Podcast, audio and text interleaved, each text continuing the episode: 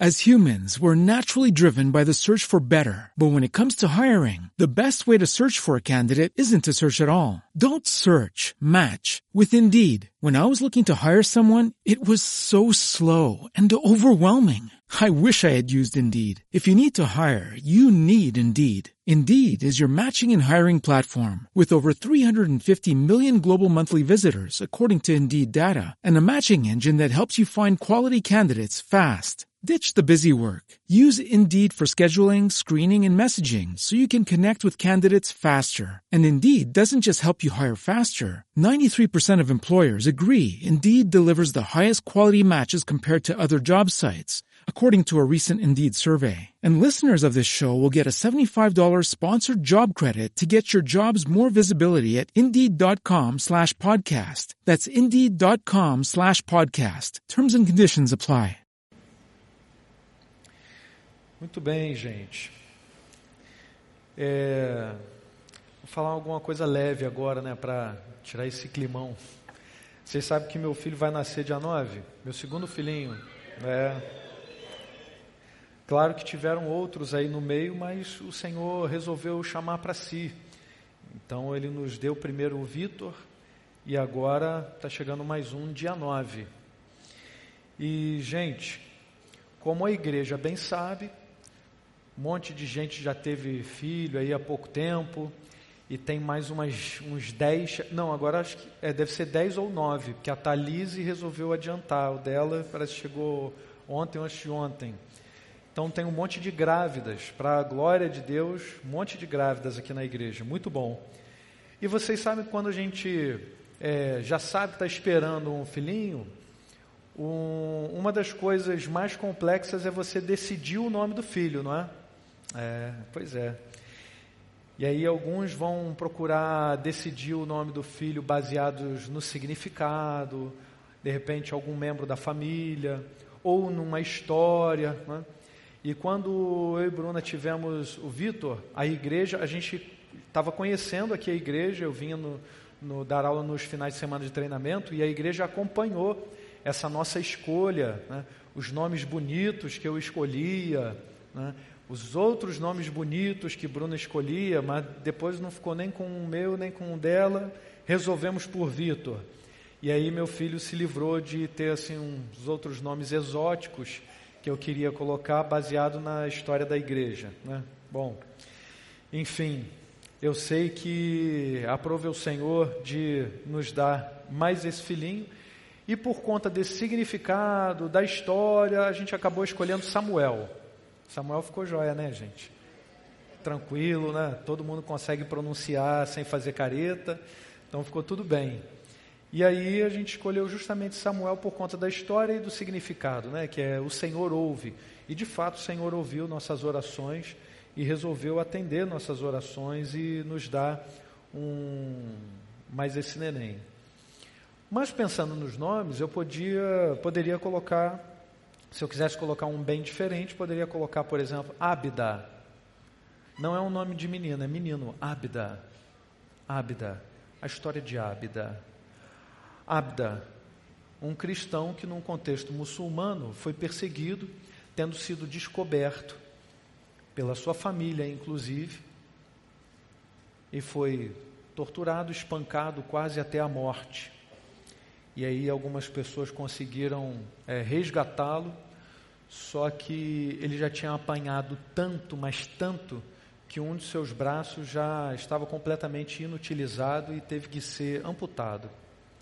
E ele, sendo um agricultor, teve a maior preocupação porque sustentava sua família com o trabalho das suas mãos e não sabia como poderia agora sustentar sua família sem poder realizar o seu trabalho diante. Foi quando a missão Portas Abertas chegou até ele e doou uma vaquinha leiteira, dois boizinhos, para que ele continuasse sua vida de agricultor. E ele dá o seu testemunho dando glória a Deus e permaneceu na fé. Permaneceu na fé. Por isso é tão importante você conhecer essas histórias, para que você saiba que o que está acontecendo agora, em pleno século XXI, e que você conheça o trabalho da missão Portas Abertas. É, se fosse uma menina, eu poderia colocar também o nome de Helen. É até bonito, né? Ellen Berrani, Ellen Berrani.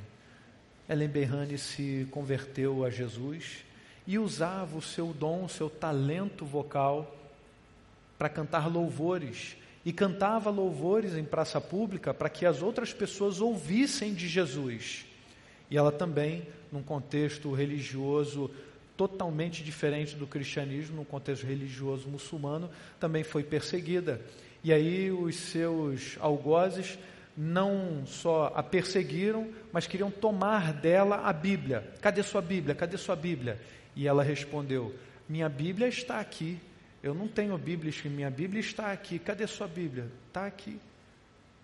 E aí bateram, mas bateram tanto na cabeça dela, quase que a ponto de deixá-la sequelada, que era um costume na, naquela região e por conta disso, algumas pessoas que tinham sido presas por causa da sua fé e por causa de todas essas pancadas esqueciam até das coisas mais particulares da sua vida, data de nascimento, é, nome, ficavam completamente sequeladas. Mas o Senhor a preservou, preservou sua sanidade e o seu talento, de modo que ela ainda hoje está viva e pode cantar para louvar o Senhor.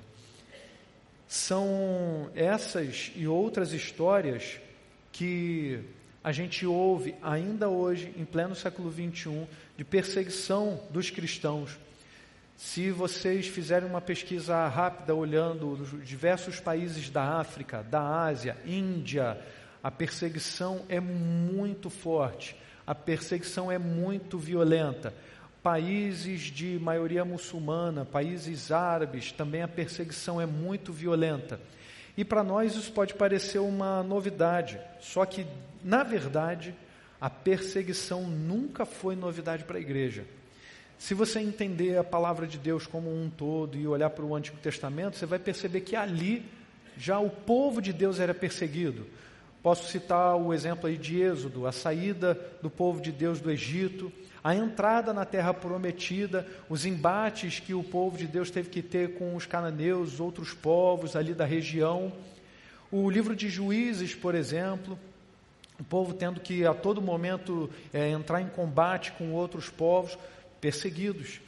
E no Novo Testamento, no Novo Testamento a perseguição se torna ainda mais acirrada. Desde a primeira fase da, da pregação do Evangelho, a igreja tem sido perseguida. Só que isso também não era uma novidade para eles e não é uma novidade para nós, porque o Senhor Jesus, há dois mil anos atrás, já havia preparado a igreja para isso. Tem um sermão conhecido de Jesus, o um sermão que os comentadores costumam chamá-lo de sermão profético ou sermão escatológico. Foi o momento em que Jesus preparou a sua igreja para aquilo que viria. Ele está lá em Mateus 24, em Marcos 13 e aparece também em Lucas 21. E é nesse texto de Lucas, capítulo 21, que a gente vai meditar hoje. No Evangelho de Mateus e de Marcos, Jesus está no Monte das Oliveiras, diante do templo, e ele começa a ensinar os seus discípulos. Aqui, no contexto de Lucas, há um detalhe um tanto diferente e especial. Jesus estava num dos pátios exteriores do templo e dali ele observava as pessoas depositando, depositando suas contribuições. O texto começa assim, no capítulo 21 de Lucas. Jesus olhou e viu os ricos colocando suas contribuições nas caixas de ofertas. Viu também uma viúva pobre colocar suas pequenas, pequeninas moedas de cobre e disse: Afirmo-lhes que esta viúva pobre colocou mais do que todos os outros. Todos estes, todos esses deram do que lhes sobrava, mas ela, da sua pobreza, deu tudo o que possuía para viver. Preste atenção para a gente entender o que tem a ver esse início do Evangelho de Lucas com o contexto do sermão profético, o sermão escatológico de Jesus. Jesus está diante do templo e logo em seguida a gente vai entender essa conexão. Olha o que diz o, capítulo, o verso 5, capítulo 21. Alguns dos seus discípulos estavam comentando como o templo era adornado com lindas pedras e dádivas dedicadas a Deus. Mas Jesus disse: Disso que vocês estão vendo, dias virão em que não ficará pedra sobre pedra, serão todas derrubadas. Parece que Jesus estava ensinando aos seus discípulos que toda a confiança nunca poderia ser depositada nas obras humanas. Os comentadores falam que nesse ponto aqui em que os discípulos estão admirados com a beleza do templo e vem essa resposta de Jesus, Jesus estava alertando aos seus discípulos sobre a gente colocar a nossa confiança, demasiada confiança sobre as obras humanas. Na verdade, ali o templo representava não apenas a beleza tá, daqueles adornos, mas a segurança de uma casa do Senhor, é a casa onde vive o nosso Deus. No entanto, a gente sabe muito bem que Deus não habita em templos feitos por mãos humanas. E é interessante a gente é, lembrar de alguns dados históricos. O templo ele, ele começa a ser reconstruído por Herodes no ano 20 antes de Cristo. E aí a obra se estende por mais quase 80, mais de 80 anos, que vai terminar por volta de 64 depois de Cristo. Então, uma obra suntuosa, cheia de adornos, como os discípulos estavam aqui observando e ficaram admirados. Só que pouco tempo depois, em 70 depois de Cristo, o templo é destruído de novo sob a perseguição de Tito. Irmãos, o que Jesus está mostrando, o que Jesus havia profetizado já, disso que vocês estão vendo virão dias em que não ficará pedra sobre pedra, serão todas derrubadas. No contexto aqui do sermão escatológico, então Jesus já está alertando os seus discípulos: não confiem nas obras feitas por mãos humanas. As obras feitas pelas nossas mãos não são nunca foram nem serão garantia de qualquer fundamento da salvação. Não são as obras que nos dão a salvação, não são as obras que podem garantir a nossa proteção, e não há templo ou castelo forte que possa resistir ao Senhor. Não há obra que a gente realize que possa nos proteger até da perseguição que viria. E aí os discípulos, ouvindo essas palavras de Jesus, ficam ainda mais curiosos. Senhor, quando é que isso vai acontecer? Fala para a gente aí quais são os sinais. Então Jesus continua. Os discípulos perguntaram, verso 7, Mestre, perguntaram eles, quando acontecerão essas coisas e qual será o sinal de que elas estão prestes a acontecer? Ele respondeu: Cuidado para não serem enganados, pois muitos virão em meu nome dizendo: Sou eu, e o tempo está próximo. Não os sigam. Quando ouvirem falar de guerras e rebeliões, não tenham medo. É necessário que primeiro aconteçam estas coisas, mas o fim não virá imediatamente. Então lhes disse: Nação se levantará contra nação e reino contra reino haverá grandes terremotos, fomes e pestes em vários lugares, e acontecimentos terríveis e grandes sinais provenientes do céu. Agora, olha que curioso. Quando a gente está falando de fim do mundo, o tempo do fim, todos nós ficamos muito ligados, temos total atenção nessa questão dos sinais, não é verdade? A gente fica querendo saber, ó, oh, está tendo um maremoto, tem aí um tsunami, catástrofes, e aí fome, doenças, vários sinais naturais. A gente fica catando cada um deles. Mas olha o detalhe que Jesus diz na sequência do texto. Antes de todos esses sinais aqui, aconteceria a perseguição. Verso 12. Mas antes de tudo isso, mas antes de tudo isso, prenderão e perseguirão vocês. Então eles os entregarão às sinagogas e prisões, e vocês serão levados à presença de reis e governadores. Tudo por causa do meu nome. Será para vocês uma oportunidade de dar testemunho. Antes de todos os sinais, Jesus está dizendo: prenderão vocês e perseguirão vocês. Só que longe de ser a perseguição, a ruína da igreja, é uma oportunidade. E daí eu quero que você frise a primeira lição desse texto. A perseguição é oportunidade para testemunhar. Será para vocês uma oportunidade de dar testemunho. É interessante a gente notar aqui que a palavra testemunho deu origem à palavra mártir. Mártir, mártir, como todo mundo sabe, é aquele que morre por uma causa, aquele que defende a sua causa até a morte. E era justamente isso que acontecia e que vem acontecendo com alguns cristãos ao redor do mundo. Por testemunharem da sua fé publicamente, correm o risco de vida e alguns deles são de fato assassinados em diversas partes do mundo ainda hoje. Jesus alertou que a perseguição viria antes de todos os sinais, dos sinais físicos, dos sinais naturais, presos e perseguidos, nós seríamos entregues às autoridades religiosas, às autoridades políticas, isto é, os poderes religiosos, os poderes políticos que se levantam continuamente contra a igreja. Mas Jesus avisou que esta seria, esta perseguição seria uma oportunidade de dar testemunho.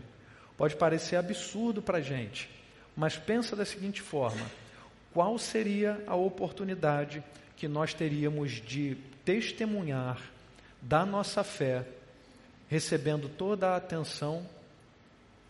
Qual seria a oportunidade que nós teríamos de pregar o Evangelho a uma autoridade política, a uma autoridade religiosa, de uma outra religião, completamente diferente do cristianismo?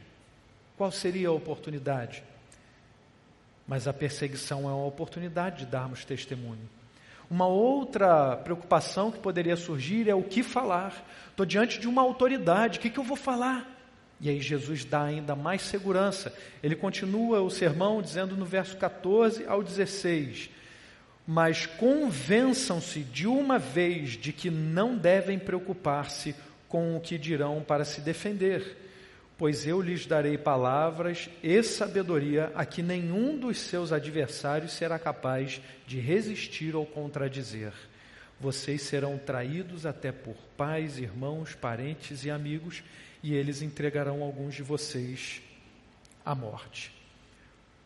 E esse é o testemunho que a gente vê na vida, por exemplo, de Revu, é um nome difícil, não é diferente, e nem é o nome original daquela que dá o seu testemunho, de uma irmã norte-coreana que deu o seu testemunho. Revu, é, ela nasceu na Coreia do Norte e é hoje um dos piores países para ser cristão, se não for o pior, onde a perseguição é muito acirrada, muito violenta e não raras às vezes acaba em morte.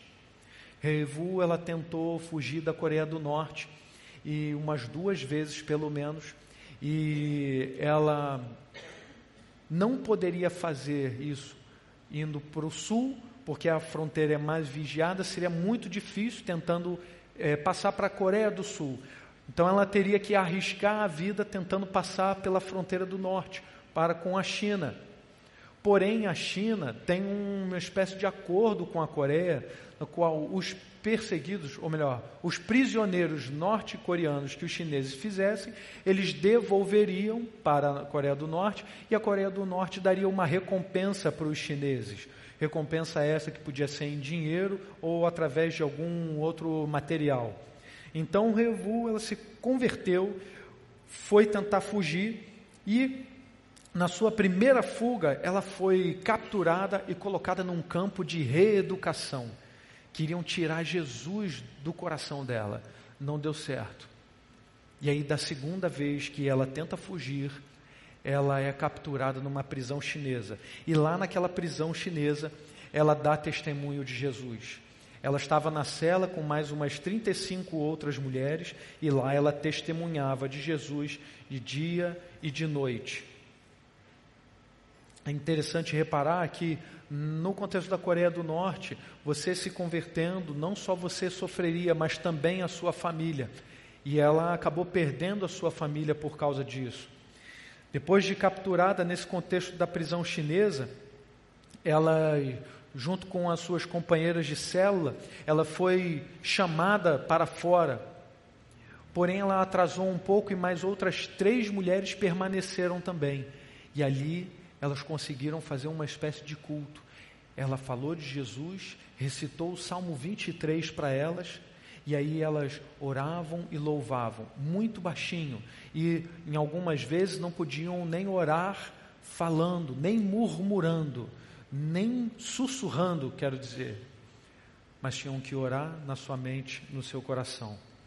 E aí elas foram devolvidas, ela junto com outras mulheres foram devolvidas para a Coreia do Norte. E aí nessa nova prisão na Coreia do Norte, eles é, humilhavam as mulheres, os soldados humilhavam as mulheres, as tocavam em busca de algum contrabando e assim elas eram, é, de certa maneira, violadas. E aí, nesse contexto, sofrendo um interrogatório, uma das mulheres denunciou Revu, dizendo que ela pregava Jesus de dia e de noite. Ainda que fosse um ótimo testemunho, Revu, por causa disso, entrou em uma série de interrogatórios e ela ficou cheia de medo. Mas naquele momento, o Senhor Jesus trouxe à memória dela justamente um trecho do sermão escatológico de Jesus mas convençam-se de uma vez que não devem preocupar-se com o que dirão para se defender, pois eu lhes darei palavras e sabedoria que nenhum dos seus adversários será capaz de resistir ou contradizer.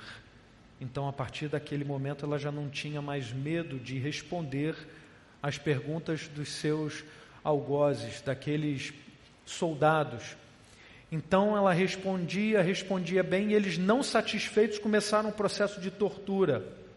E aí obrigavam ela a negar a Jesus, dizendo que ela estava é, fazendo um mal, fazia parte de uma seita que estava desvirtuando os norte-coreanos. A tortura foi se intensificando cada vez mais e a dor foi tão grande que ela começou a ter medo de novo, de desmaiar e por causa daquela fraqueza, ela negar a Jesus foi quando ela percebeu que ela estava tentando resistir usando suas próprias forças. Então ela se lembrou de Jesus na cruz. Foi como um, uma imagem de um filme bem à sua frente, um delírio divino. Ela via Jesus na sua frente. E aí, a partir daquele momento que ela fixou os olhos em Jesus, ela ficou como que anestesiada e já não sentia mais nenhuma dor. E a dor passou. A tortura continuou, mas ela já não sentia mais nada. E aí, num dado momento, ela fala que quando foi levada de volta para a cela, ela ouviu uma voz estrondosa dizendo assim: Minha filha amada, hoje você andou sobre as águas. Minha filha amada, Hoje você andou sobre as águas. Aí ela orou e disse assim para o Senhor: Senhor, há muitas pessoas aqui que não te conhecem, elas morrerão sem te conhecer. Eu serei sal e luz para elas. Como é que pode uma pessoa afirmar algo desse? Dessa natureza. Há muitas pessoas aqui, Senhor, que não te conhecem, elas morrerão sem te conhecer. Eu serei sal e luz para elas. Isso pode parecer um absurdo para nossa mente, mas a perseguição é uma oportunidade de darmos testemunho. De que outro modo aquelas pessoas, aqueles norte-coreanos, ouviriam de Jesus? Reevu foi enviada por Deus para lá. A segunda lição que o texto nos diz está no verso 17 de Lucas 21. O mundo nos odeia por causa de Jesus. Simples assim. O mundo nos odeia por causa de Jesus. Todos odiarão vocês por causa do meu nome. E aí Jesus completa: Contudo, nenhum fio de cabelo da cabeça de vocês se perderá. É possível que a gente imagine que alguma antipatia, implicância que a gente sofra, pode ser um problema pessoal de alguém conosco. Mas se você é um crente fiel, um crente que ama a Jesus, você deve repensar essa reação das outras pessoas contigo. Pode ser não um problema pessoal, mas o problema é com Jesus. Se você é um crente fiel, tenha a certeza de que o problema não é contigo, o problema é com Jesus. Aquele que carrega a presença de Jesus leva Jesus consigo para todo lugar. Aquele que é sal, aquele que é luz, leva o bom tempero, leva a luz de Jesus por onde anda. Jesus está vivo nele. Então, quando chega a, a luz, quando chega o sal, ele transforma. Então, não é possível que as pessoas continuem satisfeitas com as suas obras pecaminosas. Pode ter certeza, o problema é com Jesus. O mundo nos odeia por causa de Jesus, não é por qualquer perfeição ou qualidade nossa. Satanás ele engana as pessoas, fazendo com que elas acreditem que elas são lindas, que elas são maravilhosas, mesmo que elas estejam se deleitando nos seus pecados. E aí, quando o Cristo vivo chega, através da sua vida, está chegando num determinado lugar, pode ter certeza que as obras do pecado serão denunciadas. Isso não satisfaz quem tem encontrado prazer no pecado. Então o mundo nos odeia por causa de Jesus, não é um problema pessoal conosco, mas é por causa de Jesus. E quando nós denunciamos essas obras do pecado, isso não satisfaz o inimigo, isso não deixa as pessoas satisfeitas. Ninguém gosta de ter as suas imperfeições e o próprio pecado ser colocado diante de si, ninguém, ninguém. E a gente só pôde admitir isso por causa da misericórdia de Deus, por causa da fé que Ele plantou em nós. Se o mundo nos odeia, é por causa de Jesus. E a terceira lição, que está aí em Lucas 21, 19, é perseverando que obtemos vida. Jesus disse assim: é perseverando que vocês obterão a vida.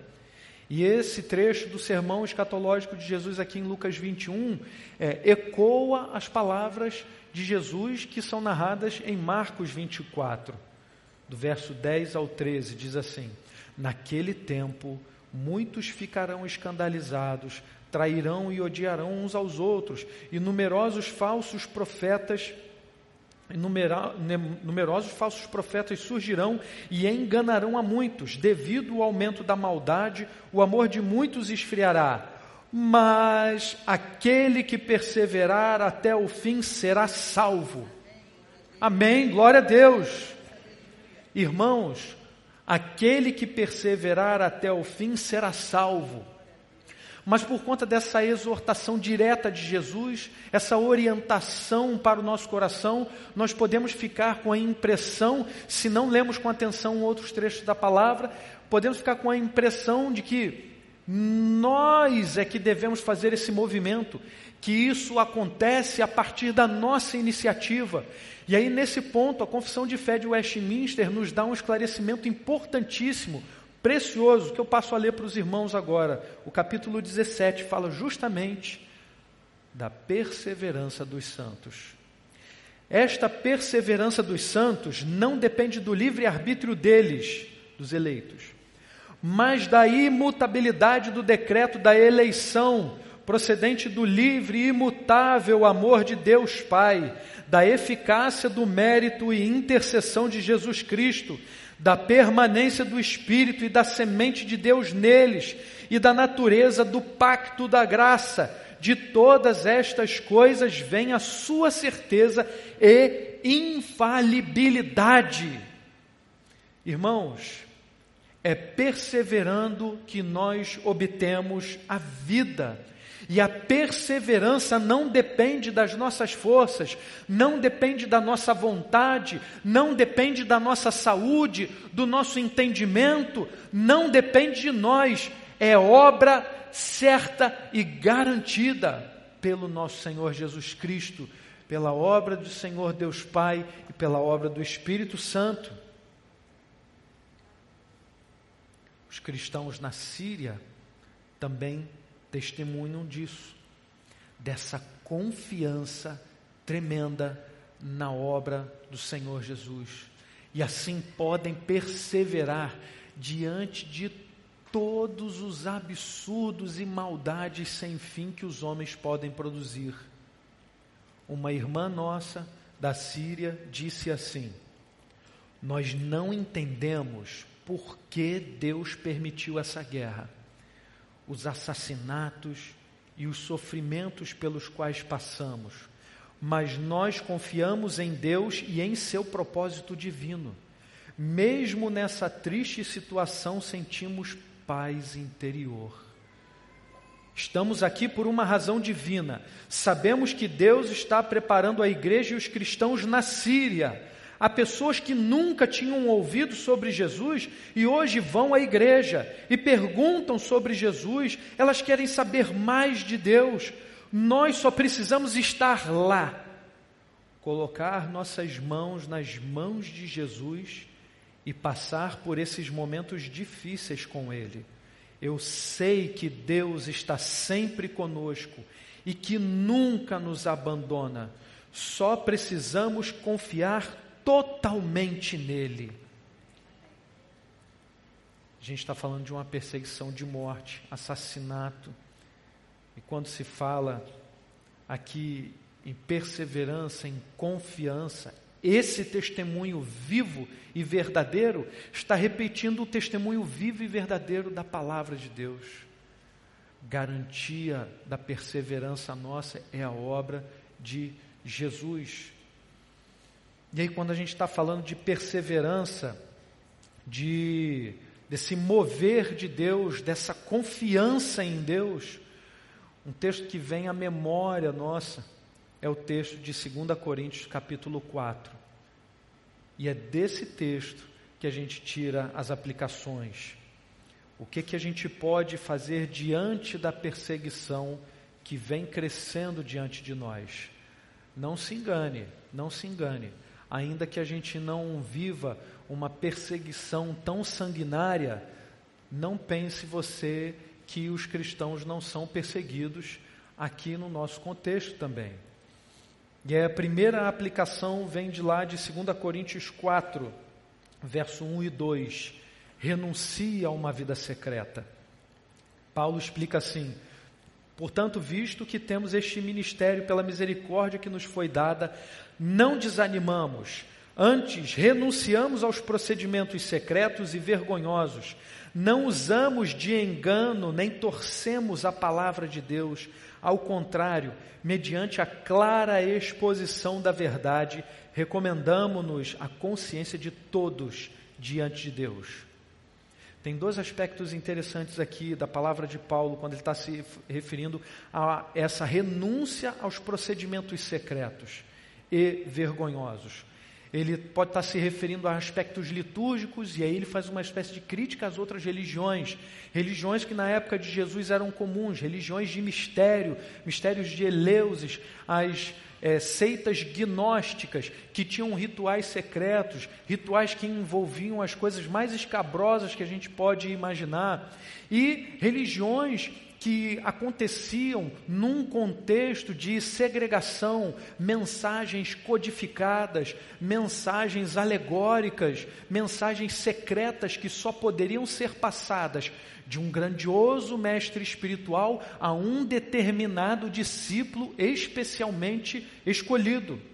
No entanto, a palavra de Deus, o Evangelho, é a boa nova que é dita, revelada para todos os povos. Não há discurso secreto no cristianismo, não há procedimento secreto, não há vida secreta em Cristo. Porque Jesus nos ensinou, como está lá em João 15, 15, tudo aquilo que ele ouviu do Pai, ele nos deu a conhecer. Por isso ele disse: Eu não chamo vocês mais de servos, mas chamo vocês de amigos. Porque tudo que eu conheci, tudo que eu ouvi do meu Pai, eu vos dei a conhecer. Então nós devemos renunciar a uma vida secreta também, esse é o segundo aspecto, a uma vida secreta que envergonha Jesus. Claro que nós não fazemos parte de nenhuma seita secreta, mas que tipo de vida nós temos vivido no nosso particular. Então renuncie a uma, a uma vida secreta que envergonha Jesus. Não existe crente duas caras, não existe crente hipócrita. De nenhuma maneira nós devemos viver duas vidas, muito menos duas caras. Paulo é, se referia aqui principalmente àqueles que distorciam a palavra de Deus para poder tentar justificar qualquer conduta vergonhosa ou pecaminosa. Vejam que isso não é novidade e infelizmente continua a acontecer hoje nas, em algumas das nossas igrejas. É uma das, é, tent, é uma das estratégias mais comuns de Satanás, em vez de enfrentar a igreja, é, confrontá-la de frente, ele se infiltra no nosso meio e aí produz relativismo, desconfiança, planta o engano, a, é, é, dissemina a frouxidão moral, é, promove uma relativização e desconfiança para com a Bíblia. E assim algumas igrejas são enfraquecidas a partir de dentro. Não cultive uma vida secreta. Renuncie a uma vida secreta e a qualquer distorção do Evangelho. Mas tenha um testemunho público daquele que ama Jesus, que é fiel a Jesus. Alguns, cheios de boa intenção, acabam disfarçando uma preocupação com os de fora da igreja e aí tentam anunciar que a gente precisa facilitar as coisas. Mas olha o que Paulo continua dizendo nesse trecho. Mas se o nosso evangelho está encoberto, para os que estão perecendo é que está encoberto. O Deus desta era cegou o entendimento dos descrentes, para que não vejam a luz do evangelho da glória de Cristo, que é a imagem de Deus. Renunciamos a procedimentos secretos e vergonhosos e a qualquer distorção da palavra. Nós não precisamos facilitar o evangelho numa linguagem frouxa, numa linguagem moral frouxa, para que o mundo o aceite. Dessa maneira, a gente não está pregando o evangelho verdadeiro e de maneira nenhuma esse evangelho liberta ninguém, somente Jesus. E aí vem a segunda aplicação, na sequência, em 2 Coríntios 4, 5, 5 a 7. Deixa a luz do céu brilhar. Simples assim. Paulo continua: Mas não pregamos a nós mesmos, mas a Jesus Cristo, o Senhor, e a nós como escravos de vocês por causa de Jesus. Pois Deus que disse: Das trevas resplandeça a luz, Ele mesmo brilhou em nossos corações para, a iluminação do conhecimento da glória de Deus na face de Cristo. Mas temos esse tesouro em vasos de barro, para mostrar que o poder que a tudo excede provém de Deus e não de nós. Deixa a luz do céu brilhar. Quem lembra aí de um corinho antigo? Deixa a luz do céu entrar. No nosso contexto aqui, deixa a luz do céu brilhar. A luz que habita em nós, a luz de Jesus, diante da perseguição, quem vai à nossa frente é Jesus Cristo. É Ele quem tem que brilhar, é Ele quem vence e venceu todas as guerras, todas as batalhas por nós. Tudo isso que a gente está falando aqui é sobre Jesus, não é sobre nós. O poder, como Paulo falou, que a tudo excede, provém de Deus e não de nós. O poder não é nosso, é de Jesus. A pregação não é nossa, mas de Jesus. A luz que brilha em nós não é nossa, mas de Jesus. Então deixa a luz do céu brilhar. Faça tudo para a glória de Deus. E pegue todos os seus dons, seus talentos, faça eles brilharem cada vez mais para a honra e glória de Jesus. Não encontre qualquer justificativa, desculpa em uma timidez ou uma falsa humildade para disfarçar esses dons e talentos, mas faça mais e faça melhor para Jesus, para que essa luz brilhe e as pessoas venham a testemunhar o Deus vivo e verdadeiro a quem nós servimos. A terceira aplicação, não desanime, persevere.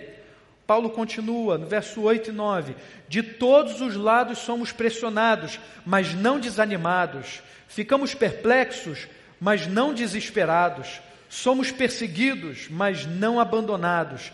Abatidos, mas não destruídos. Essa mesma disposição que havia em Paulo está no nosso coração aqui. Não podemos desanimar, devemos perseverar. E como a gente já viu, isso é obra que Jesus faz em nós. Não deixe o amor esfriar. Lembre-se do que Paulo acabou de explicar: o poder que a tudo excede provém de Deus e não de nós.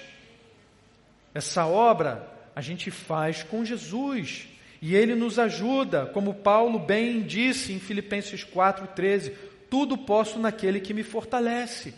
E aí tenham um cuidado, não se deixe desanimar pelos profetas do caos, por aqueles que propagandeiam todo tipo de escândalo envolvendo, envolvendo a igreja ou qualquer líder cristão.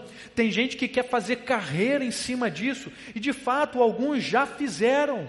Então não se deixe, não deixe a sua vida ser pautada por essas notícias, por esses escândalos, porque há uma igreja perseguida que na verdade é uma igreja triunfante, que tem mostrado e dado um bom testemunho de Jesus, tem sofrido perseguição, tortura, morte, mas tem vencido pelo poder de Jesus. E aí eu encerro com a quarta aplicação: abra seus olhos, a igreja está viva. Essa igreja que é propagandeada por aí, uma igreja escandalosa, ela não existe. Isso não é igreja, porque a igreja de Jesus, a igreja perseguida, é a igreja triunfante. Paulo diz: trazemos sempre em nosso corpo o morrer de Jesus, para que a vida de Jesus também seja revelada em nosso corpo. Não é uma ideia, não é uma teoria, mas é algo vivo, verdadeiro, concreto. Pois nós que estamos vivos, somos sempre entregues à morte por amor a Jesus, para que a sua vida também se manifeste em nosso corpo, corpo mortal. Está em 2 Coríntios 4, versos 10 e 11. Perseguição não é a nossa ruína, mas uma das provas de que a igreja está viva, ativa, comandada por Jesus uma igreja irrelevante não vai ser perseguida, não será caluniada, não vai incomodar a ninguém. O diabo já vai se satisfazer com ela. Sinagoga de Satanás, igreja do diabo. Isso não é a verdadeira igreja. Quantos testemunhos tremendos do amor, do poder de Deus, a gente não pode ver num simples perfil do YouTube da Missão Portas Abertas mas veja de joelhos no chão, sabendo que aquilo tudo é verdade e aguenta coração, aguenta coração. Eu aguentei ver uns dez vídeos só. É muito testemunho, testemunhos poderosos, mas testemunhos de sofrimento. Mas são testemunhos que nos dão prova de que a igreja está viva. Então, abra os seus olhos. A igreja perseguida é a igreja triunfante. E aí encerro lembrando de uma história de perseguição e morte de crentes fiéis que aconteceu no nosso estado, o antigo estado da Guanabara. Não tinha muito tempo que tinha estourado a reforma na Europa. Em 1557 chegaram os huguenotes, eram os calvinistas franceses, chegaram aqui no Brasil com o objetivo de criar mais um refúgio para os cristãos reformados que eram perseguidos na Europa. De início, foram bem recebidos até pelo comandante Nicolas Durand Villegagnon. Porém, ele, de orientação católica, não pôde é, suportar a sã doutrina e os ensinos bíblicos a respeito da ceia do Senhor, e ali naquele contexto, entendendo que aqueles huguenotes eram, na verdade, hereges, perseguiu eles, tentou enviar alguns de volta para a França, exigindo que eles renegassem a sua fé. Desses que voltaram a ilha que hoje é conhecida como Ilha de Villegagnon, aqui na nossa cidade, na cidade do Rio de Janeiro. Três deles, Pierre Bourdon, Jean Bourdel, Mathieu Vernouille, não renegaram a fé. E o comandante não hesitou em condená-los. Ordenou que seus pés e mãos fossem amarrados a bolas de ferro e depois mandou que fossem jogados do alto de um monte direto ao mar. Aqueles mártires jogados no fundo do mar com sua fidelidade inabalável, lançaram as sementes que frutificariam por anos e anos, porque o sangue dos mártires é a semente da igreja, como disse Tertuliano. O sangue das testemunhas é a semente da igreja, igreja perseguida, mas igreja triunfante. Amém? Vamos orar, Senhor. Amado Pai, nós nem podemos imaginar, Pai, que uma perseguição tremenda contra nossos irmãos está acontecendo ao redor do mundo. Se não fossem esses testemunhos, Senhor, nós nem sonharíamos que isso acontece ao redor do mundo num tempo tão supostamente avançado como o nosso, Pai. A gente te pede, Senhor, que esses testemunhos pesem no nosso coração mas alimentem a nossa fé, nos deem força, Pai, para testemunharmos ainda mais de Jesus, Pai, sabendo que a igreja perseguida é a igreja triunfante, Senhor. Então não deixe que nós aqui que gozamos de tanta liberdade, Pai, que a gente não relaxe, mas que a gente seja fiel até a morte, Pai e essa perseguição sutil que se levanta contra a igreja, que nós sejamos sábios, sagazes para detectá-la e não deixemos que isso entre na igreja, Senhor. Que nós sejamos fiéis à palavra, amando ao Senhor Jesus Cristo, Senhor, não abrindo mão da nossa fé nem um milímetro, ó Deus honrando o nome de cristão, honrando o nome de Jesus, Pai, e não fazendo perecer esse testemunho tão valioso dos nossos irmãos, Pai. Senhor Deus, ajuda-nos a honrar o nome de cristão e que a gente não recue nem um milímetro da nossa fé, porque o Senhor é quem nos move, o Senhor é quem promove a nossa perseverança, Pai. Então ajuda aqui a tua igreja, nesse lugar, a perseverar, a manter a sua fidelidade ao Senhor, Pai, e assim honrar glorificar, agradar o teu coração, Senhor. Em nome de Jesus. Amém. As humans, we're naturally driven by the search for better. But when it comes to hiring, the best way to search for a candidate isn't to search at all. Don't search, match with Indeed. When I was looking to hire someone, it was so slow and overwhelming. I wish I had used Indeed. If you need to hire, you need Indeed. Indeed is your matching and hiring platform with over 350 million global monthly visitors, according to Indeed data, and a matching engine that helps you find quality candidates fast. Ditch the busy work. Use Indeed for scheduling, screening, and messaging so you can connect with candidates faster. And Indeed doesn't just help you hire faster. 93% of employers agree Indeed delivers the highest quality matches compared to other job sites, according to a recent Indeed survey. And listeners of this show will get a $75 sponsored job credit to get your jobs more visibility at Indeed.com slash podcast. That's Indeed.com slash podcast. Terms and conditions apply.